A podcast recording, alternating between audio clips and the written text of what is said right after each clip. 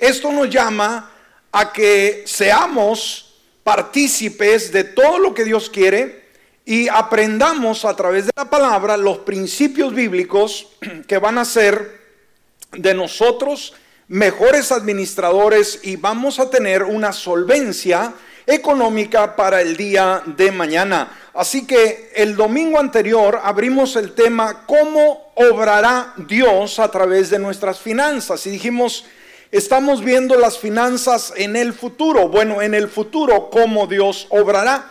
Y usamos Isaías 54, 2 y 3, donde dice, agranda tu casa, construye una ampliación, extiende tu hogar y no repares en gastos, pues pronto estarás llena a rebosar, tus descendientes ocuparán otras naciones y repoblarán las ciudades en ruina.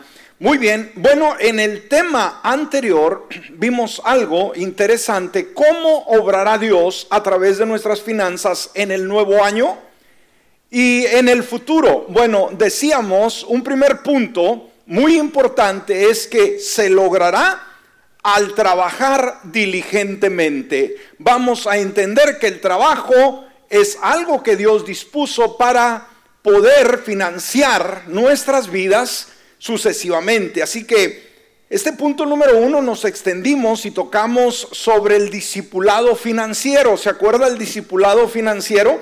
que es de sumamente que es sumamente importante y decíamos un discípulo financiero busca tres resultados si lo recuerda solamente para una pasadita primero conocer a Cristo con una mayor intimidad el discipulado financiero busca estos tres resultados conocer a Cristo con una mayor intimidad. El discipulado nos lleva a amar a Dios de todo corazón. En segundo lugar, para ser libres, ¿sí? Ser libres para servirle. El discípulo es llamado a desprenderse de todo aquello que le estorba para dedicarse a servir a Dios en su comunidad, en su barrio, en su gente, en su familia, sucesivamente. Y en tercer lugar, contribuir a sostener la gran comisión, que muchas veces nos olvidamos. Pensamos solamente cómo Dios va a suplir mis necesidades, cómo voy a salir adelante en mis finanzas y nos olvidamos que como discípulos el Señor dejó la gran comisión, vaya y haga discípulos y obviamente con ello también la responsabilidad de financiar su obra hasta que Él venga. Así que vamos a eh, ahora retomar el tema y vayamos al punto número dos en esta hora y por favor ponga atención porque como creyentes ah, debemos de ser personas que estamos conectadas con Dios y como veíamos en el tema anterior, eh, la manera como usamos nuestro dinero refleja directamente nuestras prioridades. Como creyente, a través de la forma en que usted se administra, usted está demostrando la calidad de vida que tiene con Cristo Jesús. Si es un buen administrador, si es una persona que sabe mover las finanzas bien, sabe distribuir, no se anda metiendo en deudas, paga todo a tiempo, usted está reflejando quién vive en su corazón. Mas, sin embargo, aunque usted profesa ser cristiano y tiene una Biblia y, y, tiene muchos años en el Señor, pero siempre anda con problemas financieros, usted está reflejando en su exterior la mala manera de administrar refleja que hay una ruptura, que hay una deficiencia en su relación con Dios. Y esto nos incomoda a muchos, no importa que nos incomode, es la realidad. Alguien dijo en una ocasión, enséñame tu cuenta bancaria y te diré para qué vives, cuáles son tus prioridades. Si tu cuenta bancaria está en cero, está en bancarrota, ahí podemos ver tus prioridades. Para ti nada interesa, ni Dios siquiera. ¿Por qué? Porque no te puedes cuidar a ti mismo. Amén. Entonces, esto es muy importante, por eso es imperativo que los creyentes tengan una perspectiva bíblica sobre el dinero para caminar más eficaz directamente con Dios. Entonces dijimos, ¿cómo obrará Dios a través de nuestras finanzas en el futuro. Punto número dos, si está apuntando por favor, vamos a ir a este punto. Obtén un buen conocimiento financiero. ¿Cómo va a suplir Dios nuestras necesidades en el futuro? A través del trabajo diligente. Punto número dos, ¿de qué otra forma Dios obrará? Obteniendo un buen conocimiento financiero. Dijimos, si Jesucristo le puso mucho cuidado a la administración, al dinero, a cómo manejamos las finanzas, quiere decir que debemos de poner atención en cómo manejar mejor nuestras finanzas. Sí, recuerde, esto es para que para que usted, para que usted se beneficie y su familia no sufra, y esto es parte del discipulado financiero cuidar nuestra relación con Dios, cuidar nuestro tiempo con Dios, nuestra oración, nuestra consagración, nuestra lectura de la Biblia, pero también cómo movemos nuestras finanzas. Entonces muchos creyentes, escúcheme, lamentablemente viven en una esclavitud financiera. ¿Alguien dice amén?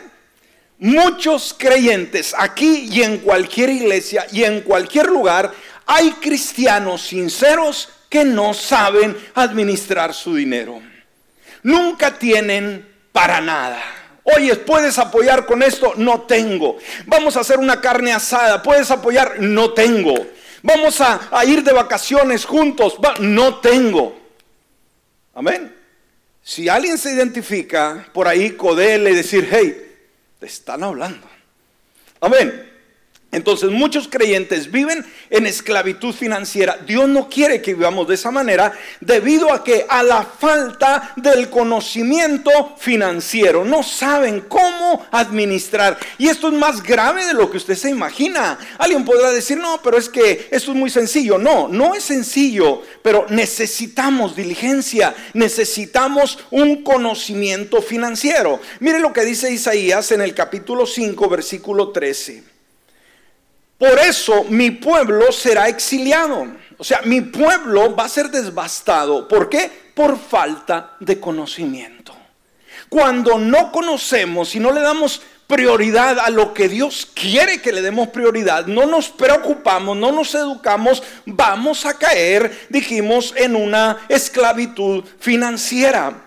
Sus nobles perecerán de hambre y la gente común morirá de sed. Entonces, escúcheme iglesia, la educación financiera desempeña una labor sumamente importante en la vida del cristiano. Una vez más, la educación financiera. Nos educamos para hablar, para escribir, para hacer un sinfín de cosas, pero no nos educamos en las finanzas. Y sabe, por ejemplo, Aquí hay un detalle interesante. ¿Sabe usted los ah, expertos, los mentores que hablan sobre finanzas? Se quejan de que en las escuelas públicas o en los colegios, en la universidad, te enseñan a la mejor gramática, a la mejor matemática, ciencias naturales, sociales, anatomía, un sinfín de cosas que últimamente cuando el joven se gradúa no le van a servir para absolutamente nada, pero en lo que todos concuerdan, escúcheme, los, eh, estos gurús de las finanzas, es que en las escuelas públicas no se enseña cómo hacer dinero y cómo administrar dinero. ¿Estamos? Entonces no hay mucha escuela que se nos pueda ir eh, generando desde que somos niños. Entonces, si no tenemos esa educación en la escuela eh, normal en la que asistimos, ahora nos vemos en la responsabilidad de ser autodidactas. ¿Qué significa? Preocuparnos individualmente en tener una formación financiera. ¿Está conmigo? ¿Me está siguiendo? Y esto se trata de educación, se trata de disciplina, se trata de lectura. ¿Cuántos de ustedes, a ver, levante su mano a los que les gusta leer? Uno, dos, tres. Y los demás, decir, no, pastor, yo no leo absolutamente nada. Yo me quedé frío, ¿verdad? En una ocasión con una persona de aquí de la iglesia que dijo, pastor, yo no leo absolutamente nada. Imagínense la cabeza hueca que tiene. Cuando dice no leo absolutamente nada, quiere decir que tampoco, ¿qué cosa? Lee la palabra de Dios. Entonces, ¿de qué está llena su cabeza? ¿Qué es lo que lo mueve? ¿Qué es lo que lo, lo, lo guía? ¿Me explico? Entonces cuando dijimos de una educación financiera, nos habla de disciplina, nos habla de abrir el libro de los libros, el manual de Dios, el mejor manual de Dios para ser el mejor administrador, el mejor ah, emprendedor financieramente hablando. Aquí está. ¿Cómo se llama? La Biblia, la palabra de Dios. Amén. Entonces la Biblia tiene mucho que decir sobre el dinero, hermanos. Ya hay muchos recursos de finanzas personales disponibles para todo aquel que anhela. Sabe, la Biblia no solamente es el libro más importante, escúcheme, de la historia y del presente y también del futuro, sino que es el manual financiero por excelencia. ¿Alguien puede darme un amén en esta mañana? Amén, gloria. Están muy fríos esos amén. Es decir, que tengo frío, pastor, esta mañana. Bueno, caliéntese un poco con el espíritu que está en esta mañana. Ahora, veamos algunos de los beneficios de la clave, del, perdón, de la educación financiera, ¿no? Eh, dijimos, aquí hay principios que los leemos y que obviamente detrás de este púlpito los enseñamos, ¿sí? Pero ¿qué es lo que va a beneficiarme una buena educación financiera? En primer lugar, va a atraer sustentabilidad económica. ¿Sí? Sustentabilidad económica. ¿Qué significa esto? Que permite a los individuos, a las personas como usted y como yo, gestionar las finanzas personales, ¿sí? Evitar el endeudamiento, e, el saber decir cómo muevo las finanzas. En segundo, la planificación a largo plazo. Cuando usted se educa financieramente, escúcheme, no va a estar viviendo al día al día. Uno de los problemas que tiene nuestra sociedad es que está viviendo de cheque a cheque, el fin de semana, el fin de semana, y no se preocupa eh, de poder ver que el día de mañana quizás pueda haber un improviso, que el día de mañana quizás pueda que se escasee el trabajo, puede que usted tenga alguna situación que le impida trabajar y no prevé para el futuro. Entonces, cuando tenemos esa educación financiera, eh, va a haber una planificación a largo plazo. No solamente estoy eh, en hoy, aquí. ¿Me explico? Hay gente, hermanos, que está esperando el cheque del viernes o del día que le pagan para gastarlo o ya lo debe. Y el otro ya lo está esperando. Es decir, pues eh, vas a pagar esto, espérame que, me paguen. ¿Ha escuchado esa, eh, ese concepto? Este, oye, si no vas a comprar esto, pues espero a que me paguen. ¿Que no tendrá un colchoncito o un fondo por ahí de dónde sacar? No, hay mucha gente, y estoy hablando de cristianos, ¿eh? Y que Jesús claramente nos habló en el discipulado financiero a que seamos cuidados, cuidadosos con nuestras finanzas. La planeación a largo plazo le va a ayudar a usted y a mí a poder planificar para eh, ahorrar para comprar una casa, que es un patrimonio. Si usted quiere un auto nuevo, si usted quiere invertir en un negocio, si usted quiere ahorrar para la jubilación, la educación financiera lo va a ir preparando. ¿sí? Cuando usted quiere comprar un carro, lo planifica, no sea como aquellos que ando a pie y tengo que comprar un carro y compro el primero que me salga y pago unos intereses, oiga, hasta las nubes y un carro malísimo. ¿Por qué? No planeé con tiempo.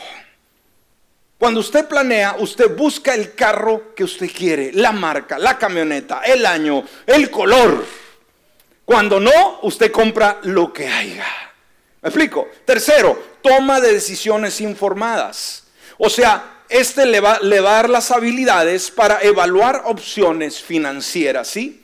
Todo lo que involucra. Cuarto, evitar fraudes financieros. Hay personas, hermanos, que lamentablemente tratando de invertir o tratando de guardar o tratando de hacer algo productivo, los han defraudado. ¿Sí? Invirtieron dinero, alguien le dijo, ¿sabes qué? Eh, ah, ¿Oyó usted, hermanos, eh, esas mentadas pirámides que estuvieron muy de moda? ¿Alguno de ustedes fue víctima de eso? Sabe, mire, cuando alguien viene le dice, ¿sabes qué? Mira, si tú pones 100 dólares, sí, automáticamente al mes vas a tener otros 100. Olvídate, no va a suceder. A menos que andes vendiendo drogas por ahí, ¿verdad? Que es que no es lícito. Pero si alguien te la cuenta, dice, tú pones mil dólares, mira, al mes, a los dos meses, tú vas a tener cinco mil dólares. Por favor, carcajese y diga, no es cierto. Pero hay algunos que han pescado el anzuelo y andan bien emocionados. Y en esto de las pirámides les mandaban a lo mejor el primer mes 100 dólares, pero después todo lo que invirtieron, hermanos, se, se perdió porque aquel que promovía todo esto huyó del país y no saben dónde quedó y se quedó usted llorando. ¿Me escuchó? Entonces, la educación financiera nos va a dar la capacidad de saber dónde vamos a invertir, qué tipo de negocio vamos a hacer, dónde vamos a depositar nuestro dinero para que genere divisas. Estamos, entonces diga, yo necesito, no lo escucho, yo necesito aprender educación financiera. Y me voy a proponer aprender. Amén.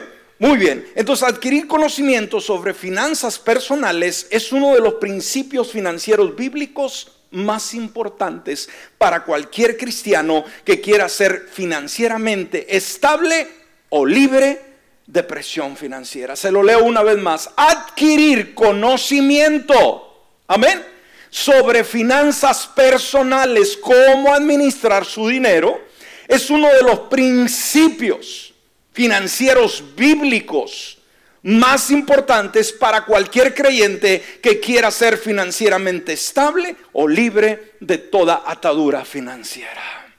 ¿Cuántos queremos una estabilidad financiera firme, hermanos? No queremos ser esclavos de nuestras deudas. Oiga, la estadística aquí en Estados Unidos es impresionante de lo que la gente debe. Sabe, ya viene Navidad y ya viene Año Nuevo. ¿Sabía usted cuándo es que se endeuda más la gente en su tarjeta de crédito? En Navidad. ¿Por qué? Por tratar de agradar a las personas, por tratar de comprarse las mejores ropas, las mejores marcas, los mejores regalos y no le importa que se quede en la ruina con tal de presumir o agradar a alguien que quizás ni lo valora. Ok. Si usted no puede comprar regalos, no tiene que endeudarse para comprar regalos. Va a estar más sano, va a estar más a gusto, no regalando, que quedar bien regalando, pero quedar endeudado por el resto del año. ¿Ok? Muy bien, bueno, si usted quiere aprender sobre planificación financiera, hay muchos medios. Por ejemplo, usted puede leer libros cristianos y seculares. Hay muy buenos libros el día de hoy, autores cristianos con principios bíblicos. Y también hay muy buenos libros seculares. Hay gente que no lee libros seculares. Yo he oído pastores decirme en mi propia cara, decir, yo no leo ningún libro, yo nomás la Biblia. Imagínense cómo estarán de hueca su cabeza. Tremendo. Yo solamente la Biblia, yo no leo el libro de ningún autor cristiano, menos de un secular. En segundo lugar, hay blogs. El día de hoy, a través de las redes sociales, hay blogs, hermanos, cristianos y seculares que hablan de finanzas. Acceda a esos blogs, ponen artículos muy interesantes en inglés, en español, en cualquier lenguaje, pero también hay podcasts. ¿Cuántos les gusta oír los podcasts? El día de hoy, hermanos, eh, no se educa el que no quiere. Hay podcasts, hermanos, de, de creyentes, dijimos, o seculares que hablan consejos de finanzas muy interesantes. Un podcast es, puede ser un audio que usted lo escucha en las redes o un video, pero que le dan eh, unos, unos ejemplos ilustraciones o consejos muy prácticos. Hágalo. También hay cursos bíblicos o seculares en la red o busque mentores. Hay mentores que pueden enseñar cómo administrar nuestras finanzas. Y déjeme decirle, por favor, ya se lo he dicho anteriormente, si usted quiere aprender cómo hacer mejores decisiones financieras y no es capaz de entrar a la red o leer un libro, busque a hermanos, a hermanas de la propia iglesia que usted los ve que administran bien sus finanzas. ¿Cuántos creen que aquí en esta casa hay personas que, que son muy buenos para administrar sus finanzas? Mire, yo levanto mis dos manos. Aquí yo he visto gente gente, hermano, tan capaz, tan inteligente que sabe cuidar su dinero, pero hay otros que dan vergüenza. ¿No es usted? hay personas que no saben administrar, pero que siempre andan, oiga, tronados. Nunca tienen para nada. Hace cinco años, hace diez años decía, eh, mire cómo estoy y hasta ahorita así están. Y si vienen cinco, diez años igual y no cambian, va a ser la misma. La seria la sala. Decir, me tocó un callo, pastor, pues quiero aplastárselos todos. Para que usted haga algo por bien suyo. Dios no, no quiere verlo tronado financieramente, ni yo, ni nadie. Queremos todos estar bendecidos. Por eso cuando quiere hacer una decisión financiera y no tiene un mentor, no tiene una persona muy lejos para consultar, vaya con el hermano, vaya con la hermana. Mire, tiene un negocio, mire, es emprendedor, es empresario, tiene, se administra bien, lo ve que trae buen carro, tiene buena casa, tiene una buena familia. Acérquese, por favor. A veces existe la envidia y decir, ah, pedirle un consejo al hermano, ¿qué se va a creer? Ah, eso, hermanos, entre creyentes debe morir. Debemos de tener la humildad y reconocer que si no, no estamos donde deberíamos de estar, yo tengo que hacer cambios. Y si tengo que humillarme, decir, enséñame cómo, tenga la decencia de acercarse. Y no dudo que cualquier hermano o hermana que sabe bien mover sus finanzas en esta casa, hará el tiempo para dedicarle a usted y darle un buen consejo para que haga buenas decisiones. Y no se moleste cuando le llaman la atención, ¿verdad? Una vez una damita de aquí de la iglesia me dice, pastor, deme un consejo. Sí, estoy entre si sí o no comprarme una bolsa para diciembre. ¿No tienes bolsas? Tenía un montón. ¿Y cuánto vale la bolsa? Pues vale de 800 a 1000 dólares, pero estoy luchando entre la compro o no la compro. Bendito sea Dios, hermano. Para presumir su bolsa, coach, y ustedes saben las marcas. Las hermanas, ¿verdad? Les encantan sus bolsas. Yo peleo mucho con mi esposa. No, no que mi esposa busque bolsas de, de marca, pero yo no sé por qué tienen que traerlas colgadas siempre. Donde quiera la olvida y vamos a salir. Mi bolsa, mi bolsa. Y mi bolsa, señora, ¿para qué quiere la bolsa? Vamos a la despensa. Ahí va con su bolsa. Yo no quisiera traer ni cartera ni zapatos siquiera, hermano, por no andar cargando. Pero traen una bolsota y bien pesada. ¿Y traes cartera? No traigo. ¿Sabe Dios que traen ahí, verdad? Todo el rollo de pintura y sprays y cuánta cosa. Pero yo digo, eh, no sé, ¿verdad? Muchas veces les gusta mucho la farándula y, ven mucho lo de bolsas, pero esta persona que me dijo, pues vale de 800 a 1000 dólares, oiga, a veces no tienen ni para comer y quieren comprarse una bolsa de mil dólares, es tonto, es absurdo, no me pregunte. Amén. ¿Ya le contesté su pregunta que tenía para este año? Ok. Bueno, muy bien. Vamos al siguiente punto rápido porque se nos va el tiempo muy rápido. Dijimos en segundo lugar qué hay que hacer, amados, para que el nuevo año y el futuro sea brillante en nuestras finanzas. Obtén un buen conocimiento financiero. Edúcate. Edúcate y por favor se los pido. Aquí a través de los años, hermanos, hemos visto tanta gente ir y venir, ir y venir. Y como dije, el día de hoy los veo y están igual o están peor. No han avanzado en lo absoluto. Y sabe, yo me siento comprometido porque yo soy su maestro. Yo soy el responsable, de alguna manera, en darle eh, obviamente las herramientas, pero recuerde, usted tiene que hacer su trabajo. En tercer lugar, practica la honestidad financiera. ¿Cuál es el tercer punto, hermanos? ¿Qué vamos a hacer en el nuevo año y en los años venideros para que las finanzas florezcan en mi casa, en mi hogar, en mi familia? ¿Qué hay que hacer? Practicar la honestidad financiera. ¿Sabe? Dios no bendice la deshonestidad. ¿Me escuchó? Dios no va a bendecir la deshonestidad. Dice Proverbios 16, 11, eh, aquí la palabra de Dios para todos, la versión dice, el Señor quiere que todas las escalas y balanzas sean exactas y que los acuerdos de negocios sean limpios. Es el consejo que Dios nos da, hermano. No vamos a usar fraude, no vamos a manipular, no vamos a, ser deshonestos en nuestros tratos. Y, recuerde, no importa quién sea usted, hermano, no importa quién sea usted, puede ser ah, la persona más simple o puede ser el, empresario, ¿no? Eh, más innovador todos, a todos se nos demanda honestidad, ¿sí? Dios quiere que seamos honrados en todos nuestros negocios. ¿Qué dije, amados? Dios quiere que seamos honrados en todos nuestros negocios. Lo que usted hace sea transparente.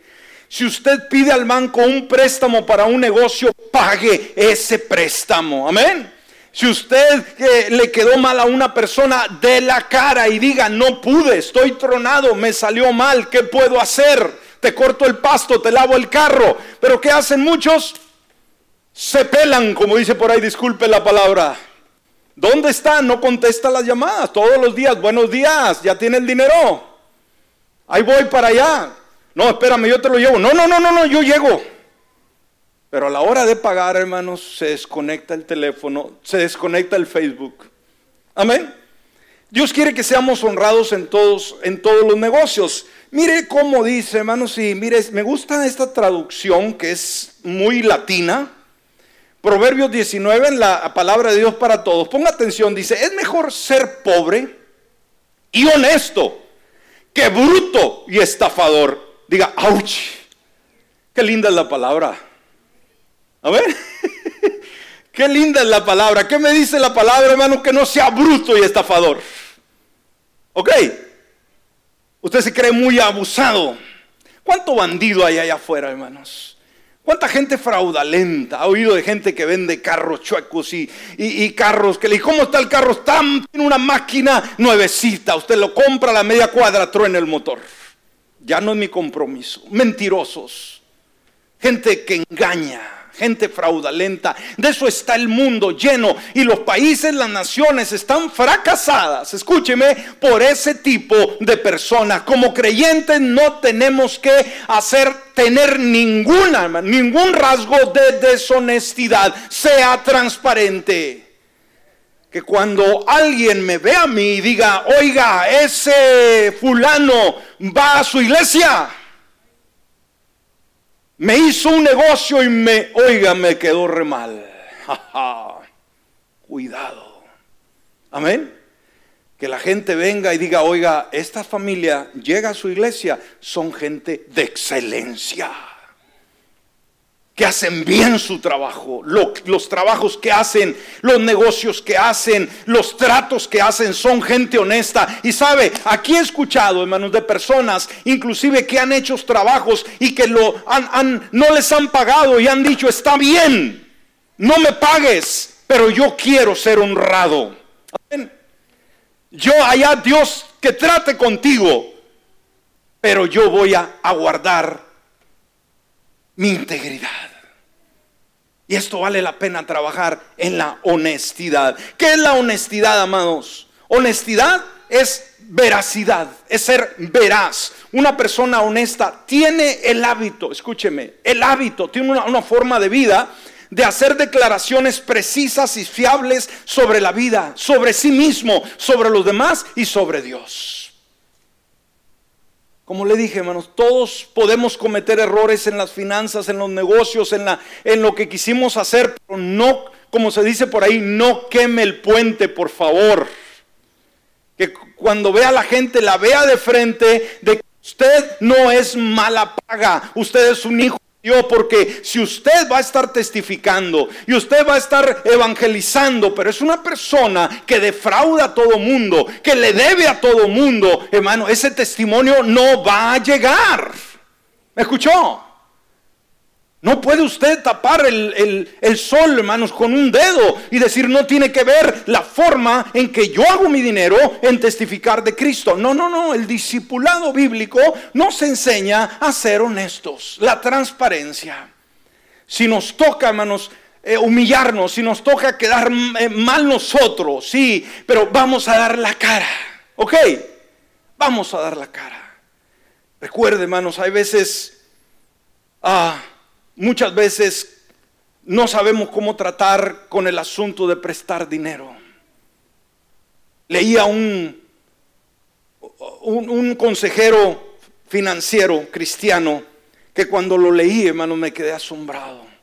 Y dice, como cristianos no somos llamados a prestar dinero, ni a prestar tu casa, ni a prestar tu carro. ¿Me escucho? Yo me quedé, mm, pero se enojan los hermanos si no le presto el carro. ¿Hay un compromiso en prestar un mueble nuestro, hermanos? Puede haber una responsabilidad, sí, muy grande. Y a veces nos enojamos. ¿Por qué no me presta, hermano? Hermanos, si dicen por ahí un dicho, si quieres perder un buen amigo, ¿qué hay que hacer? Préstale dinero. ¿Ok? Por eso a veces, hermano, me da pena, si te puedo ayudar con esto, mejor lo regalo porque sé que no me lo vas a pagar y vamos a perder la amistad. Amén. Thomas Jefferson dijo, la honestidad es el primer capítulo del libro de la sabiduría. ¿Me escuchó? La honestidad es el primer capítulo del libro de la sabiduría. Warren Buffett, este gran millonario, dijo, la honestidad es un regalo muy caro. No lo esperes de gente barata. Mm. Otra vez se lo leo. La honestidad que dijo este hombre que es, hermanos, es cualquier cosa. Es un regalo que tenemos de parte de Dios que cuesta. ¿Ok? Dice, no lo esperes de gente barata, de gente torcida, de gente que, que es ignorante, hermano. No lo esperes. Pero de todo creyente se tiene que esperar la honestidad. Zig Ziglar expresó las piedras angulares de un éxito equilibrado son la honestidad, el carácter, la integridad, la fe, el amor y la lealtad. Diga, wow. Wow, ¿qué es, hermanos? Las, ¿Cuáles son las piedras, el fundamento hacia el éxito en la vida, éxito financiero en todo el sentido de la palabra? ¿Qué son? Honestidad, carácter. ¿No le escucho? Ahí está en la pantalla integridad, fe, amor y lealtad. Amén. Gloria al Señor. Bueno, vamos a brincarnos la siguiente parte y vamos al punto número cuatro porque uh, ese reloj ya no nos ayuda. Ya llegamos al tiempo de terminar y todavía queda mucho. ¿Le seguimos o paramos? Decir, pastor, ya estoy, todos mis callos están aplastados. Por si queda uno por ahí, Vamos a darle. Punto número cuatro, desarrolla una planificación financiera. ¿Cómo vamos a poder prever, cómo vamos a poder entrar confiados en el futuro financiero?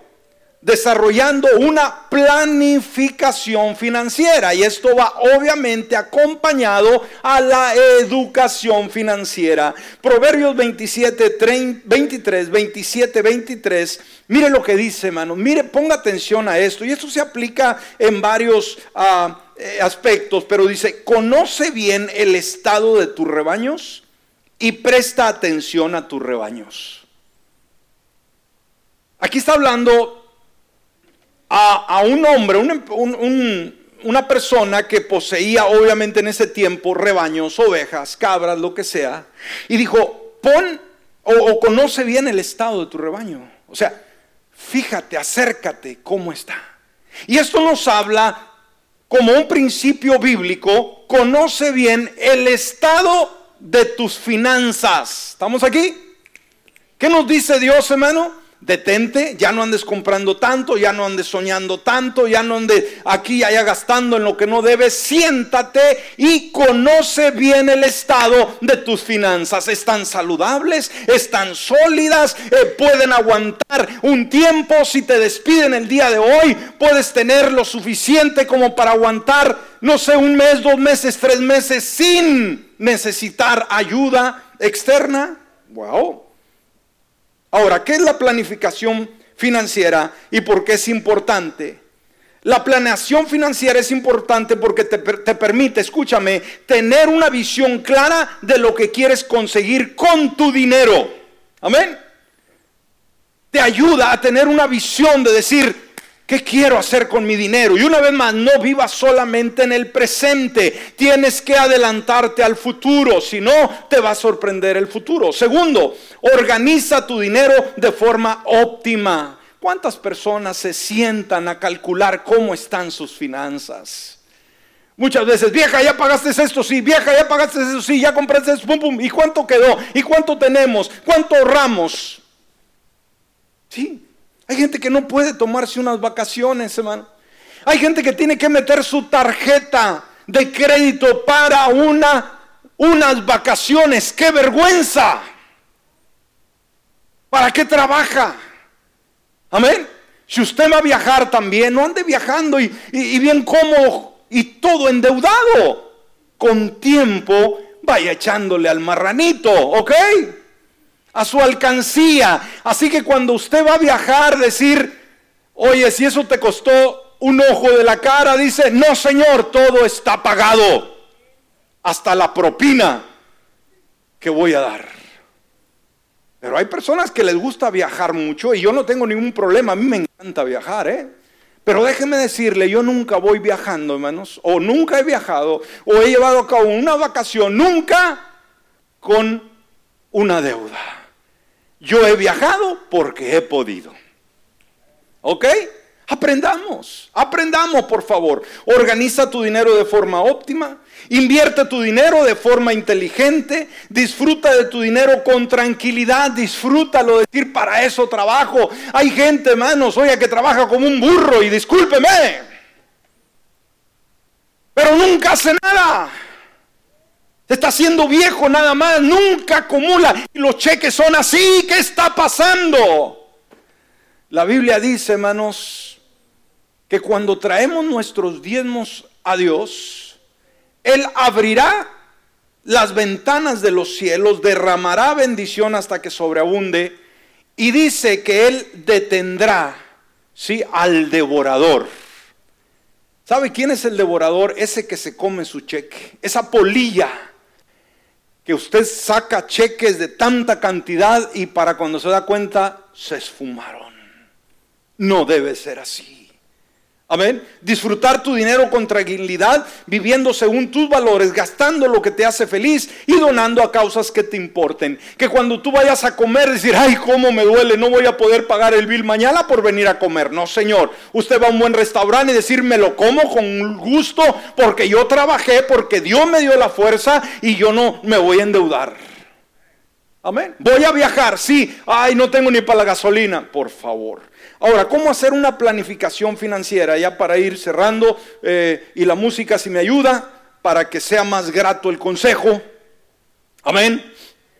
¿Cómo hacer una planificación financiera? Y esto, hermano, por favor, ponga atención. No es un sermón más. No es ocupar un domingo más. Esto es oro para usted, hermano, para su futuro, para sus finanzas. Dios quiere que le vaya bien a usted en sus finanzas. Yo quiero que le vaya bien en sus finanzas. Y queremos que a todos nos vaya bien. ¿Habrá alguien que le deseamos que le vaya mal aquí en la casa de Dios, hermano?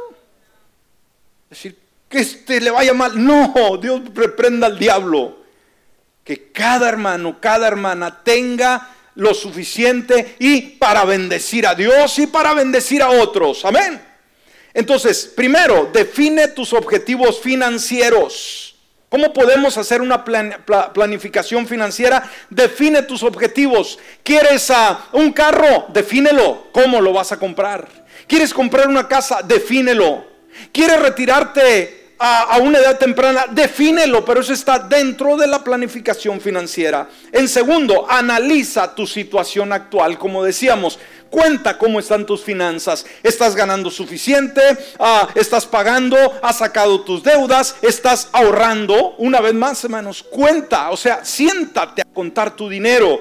Eh, ah, y ve la mejor manera de cómo están tus finanzas. Haz un diagnóstico de tus finanzas personales. Calcula tus gastos, tus ingresos. Calcula en dónde, dónde está la fuga y cierra esa fuga. Amén. Diseña tu plan de acción, o sea, elabora un presupuesto que te permite gestionar tu dinero de una forma eficiente decir, este dinero lo voy a usar de esta manera. Eh, ejecuta tu plan de acción, o sea, pon en práctica ese presupuesto. Empieza a, poner un nuevo orden en tus finanzas, una nueva educación, ¿sí? una nueva forma. Y por último, revisa y evalúa tu planificación financiera. De aquí a un año voy a hacer estos cambios, pero al año, es como ahorita, hermano, estamos este año. Este tiempo es para sentarme y decir, bueno, ¿Cómo estuvo este año? ¿Cómo me fue en enero? ¿Y cómo estoy en diciembre? ¿Qué logré hacer? ¿Tengo lo suficiente? ¿Estoy estable? ¿Necesito un mejor trabajo? ¿Necesito ganar más? ¿Necesito invertir aquí, cortar estos gastos? No haga gastos innecesarios, hermano.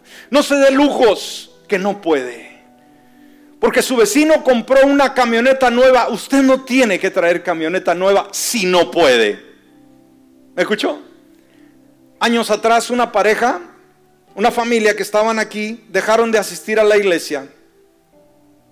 Y fui a verlos, le dije, ¿cuál es el problema? Habían comprado cuando recién salieron las mentadas famosas tajos, ¿no? Las Chevrolet Tajo, que era una novedad y carísimas, carísimas, wow. Bueno, esta familia no estaba en condiciones, pero los demás familiares habían comprado tajos y se dieron el lujo de comprar un atajo. Pero ¿sabe qué? Los gastos, el, costo para pagar la mensualidad no le daba y le quitaron la camioneta. Y de vergüenza dejó de venir a la iglesia porque ella no iba a venir en atajo. Iba a venir en atajos. Amén. Que no le pase a usted así. Si aún tiene que pedir right, ¿me escuchó? Porque hizo una mala inversión, una mala decisión cuando no podía comprar esa camioneta o ese Ferrari que no es para usted. ¿Por qué no ha venido a la iglesia? No tengo carro. Voy a pasar por ti. Súbase al carro y véngase a la iglesia. Reconozca su error. Póngase de pie. ¿Aprendimos algo esta mañana? ¿Cuántos vamos a poner en práctica estos principios? Espero que sí. Vamos a darle un repaso rápidamente de lo que pudimos abordar en este sermón. En primer lugar, dijimos cómo podemos prepararnos para una solvencia económica en el futuro. Trabaja diligentemente. En la casa no se va a lograr nada. Necesitamos ser emprendedores, necesitamos lucharle. Segundo lugar, dijimos que tomamos en esta mañana obtén un buen conocimiento financiero. ¿Cuántos se van a preocupar un poquito más en vez de estar tanto en el Facebook o en el TikTok? ¿Por qué no meterse a un blog o un libro electrónico y educarse a leer todo un libro de finanzas? Va a darse cuenta los grandes errores que comete. En tercer lugar, practique la honestidad financiera. ¿Cuántos vamos a ser honestos en todo lo que hagamos, hermanos? Que nadie lo acuse de deshonesto en el área financiera. ¿Ok? Si usted vende algo, que sus productos sean los mejores. ¿Ok? De calidad. No sea una persona fraudulenta. Si va a vender un carro, diga cómo está el carro. Dijimos los latinos que venden carros, está en excelentes condiciones, ya le truena todo. Hay mucha deshonestidad. Da pena, hermanos, comprar un carro, un mueble con un hispano. Nunca le va a decir, mira, trae esto y trae. ¿Qué tiene? No, no, no, no tiene nada. No sea así. Si usted ya se está deshaciendo porque ya la transmisión ya no sirve, dígale, mira, la transmisión anda dando problema. Mira, se me quedó, me dejó tirado. Dicen por ahí un dicho, nadie vende un caballo por bueno. Sea honesto. Eso le va a bendecir. Y en cuarto lugar, desarrolla una planificación financiera. Siéntese, analice cómo están sus finanzas para que esté mejor. Padre bueno, gracias en esta hora por tus consejos, tu palabra. Anhelamos capacitarnos en todas las áreas de nuestra vida. Sabemos que tú quieres que nos vaya bien el año venidero y los años que vienen. Estamos ejercitando una fe en un Dios bueno, pero de antemano comprendemos, Dios, que depender de ti no es ser negligentes Depender de ti significa que voy a someterme, que voy a ser disciplinado y que voy a trabajar en las áreas que tú me llamas. Que en esta área financiera, Dios, seamos más disciplinados, más cuidadosos para llegar a experimentar de una forma más abundante tu bendición financiera en nuestra vida. Por Cristo Jesús. Amén y amén. Gracias Dios. Gracias. Todos orando, por favor. Si en esta mañana hay alguien que todavía no tiene a Jesucristo en su corazón, que lo necesita y necesita ese cambio para llegar a ser un mejor discípulo, un mejor administrador, este es el momento. Si usted no conoce a Jesús, yo lo invito a que en esta hora lo acepte si no lo ha hecho. Si usted quiere aceptarlo, puede pasar al altar y vamos a orar juntos. Y vamos a permitir que Dios le ministre su vida y cambie su corazón. ¿Habrá alguien en esta mañana? Si no hay más, yo le pido que pasemos al altar unos minutos, hermanos, no vamos a tardar. Pero vénganse todos, por favor, todos vénganse al altar. Acérquese al altar y vamos a hablar con Dios. ¿A cuántos nos habló la palabra en esta mañana, hermanos? ¿Cuántos creemos que necesitamos mejorar en la administración, en ah, cómo movemos nuestras finanzas? ¿Cuántos nos damos cuenta que necesitamos mejores finanzas en nuestra casa? Queremos que nos vaya bien. Queremos que nuestra casa haya lo necesario. Queremos que el año que viene el rostro de Dios sea sobre nosotros. Pero sabe, esto no va a surgir por casualidad. Acérquense más, hermanos. Acá está el altar. Arrímense. Acérquense a a la alfombra. No le hace que la pisoteen. Para eso es. Arrímense, por favor. Y vamos a hablar con Dios y vamos a ser específicos. Yo no sé qué tan buen administrador, administradora eres tú. Yo no sé cómo te va en tus finanzas, en tu casa.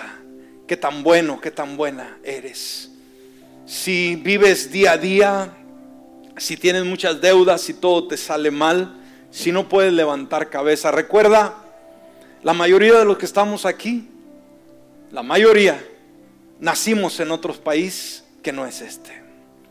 Y todos vinimos a esta nación a mejorar. Y es triste que vengamos a esta nación y vivamos peor que la gente de nuestro país. No se vale, hermano, no se vale por ninguna razón, por ningún motivo. La venida a este país nos permitió conocer a Jesucristo. Y conocer a Jesucristo, hermanos, es la perla de gran precio, es el tesoro escondido que trae riqueza espiritual, emocional, física y financiera a nuestra vida. Si las finanzas no están trabajando en nuestra casa, no le echemos la culpa a Dios. No le echemos la culpa, la falta de oportunidades, el no tener documentos legales para estar en el país. No, no, por favor. Hay gente que no tiene documentos en esta nación, hermanos, y son empresarios, son dueños de negocios impresionantes en el mundo entero. No es la excusa. Vamos a analizar y ver dónde estamos faltando. Y no nos hagamos de la vista gorda, por favor, hermanos. El bien es para usted, el mal es para usted si no lo, lo obedece. Yo quiero que le vaya bien. Empieza a orar en esta hora. No sé cuál es su necesidad, pero como leíamos en uno de los versículos bíblicos, es necesario que analicemos el estado de nuestras finanzas. Has sido buen administrador, vives bien, estás disfrutando del bien que el Señor te ofrece. Es el momento de hacer cambios. Padre bueno, te agradecemos porque eres un Dios que nos ama y un Dios que quiere lo mejor para nuestras vidas. Señor, estamos para cerrar un año y dar inicio uno nuevo. Y también delante de nosotros está un futuro de aquí a 5 años, 10 años, 20 años. ¿Qué va a pasar con nuestra situación financiera? ¿Lograré estar estable? ¿Lograré salir adelante? ¿Viviré, terminaré en la pobreza? ¿Terminaré pidiendo ayuda al gobierno o a la gente? Todo esto tenemos que pensarlo el día de hoy. Y sabes, Dios está interesado en que nos vaya bien. Dice que Él tiene planes de bien y no de mal para darnos una esperanza y un futuro. No conocemos el futuro, pero conocemos el que controla el futuro. Y ese que controla el futuro está aquí, aquí en este lugar. Y si tienes a Jesucristo en su corazón, Él gobierna. Él gobierna en tu corazón. Por eso en esta hora, por favor, atiende esa necesidad. Para Jesús es importante la buena administración. Para Jesús es importante que como discípulos seamos discípulos equipados, entrenados, educados en el área de las finanzas. Oh Padre amado, en esta mañana, Dios, te pedimos que trabajes en la vida de cada uno de nosotros. Mira, Padre, tus hijos, tú sabes, tú conoces, tú conoces la vida de cada uno de ellos. Tú sabes por lo que están pasando. Aquí tenemos, Señor, buenos administradores, buenas administradoras